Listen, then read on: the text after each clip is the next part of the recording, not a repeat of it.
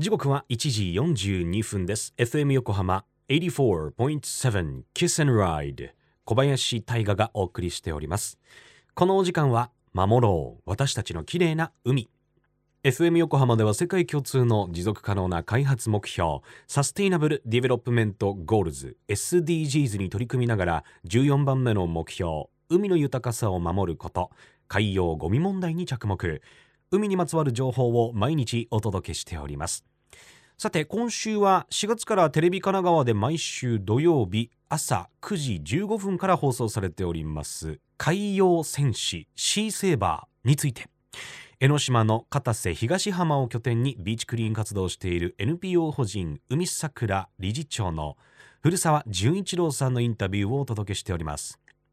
タツノオトシゴをモチーフに戦隊キャラクターとして誕生した海洋戦士シーセーバー。テレビドラマがスタートする前からビーチクリーンの会場で子供たちのヒーローとして人気を集めておりました。現在その海洋戦士シーセーバーのグッズも販売されているそうですが、えー、詳しく古澤さんに聞いてみましょ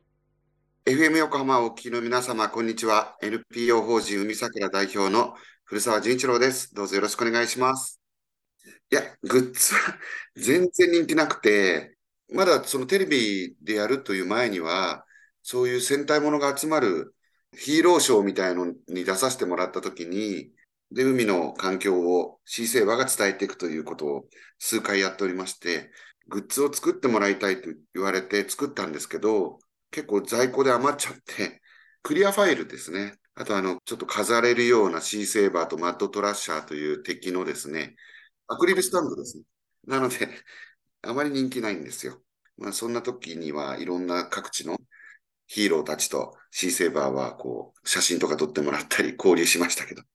キャラクターグッズを通販でやらなかった理由は、このドラマを見てもらっ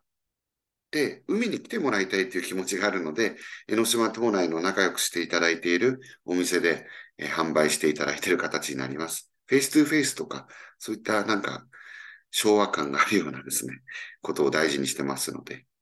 はい。それではクイズを出させていただきます。4月からテレビ神奈川でスタートした海洋戦士シーセーバーですが、海を守るためにシーセーバーはどんな武器を持っているでしょうか ?1 番、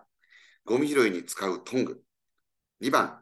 ビーチクリーンで拾ったマイクロプラスチック。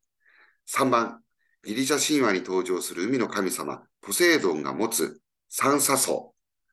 さて、どれでしょうか？正解は、ポセイドンが持つ酸素層です。ドラゴンストロームとかですね、いろんな技があるんですけれども、ピューンって飛んできてバシって取ってですね、ウィーって回しながら、ドラゴンの光とかと一緒に戦う。わかんないですね。NPO 法人海桜の理事長古澤純一郎さんありがとうございました。クイズちょっと。ね